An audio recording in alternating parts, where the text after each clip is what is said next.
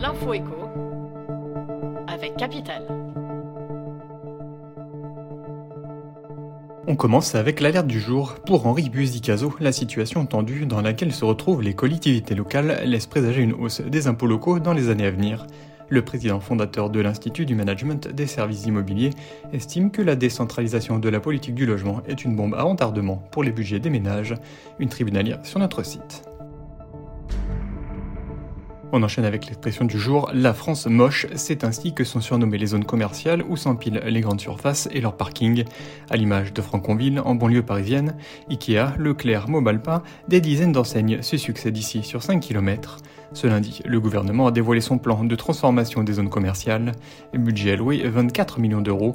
Zoom sur certains projets pilotes déjà en cours. On continue avec l'info pratique. Vous cherchez à acheter un bien pour le mettre en location. Investir dans un logement déjà occupé peut s'avérer très rentable.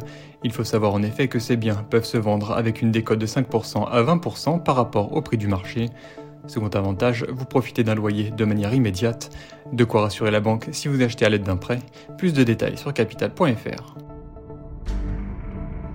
Et pour terminer, la personnalité du jour, Bernard Tapie. Netflix lance ce mercredi la série Tapie, un biopic consacré à l'un des hommes d'affaires incontournables des années 80.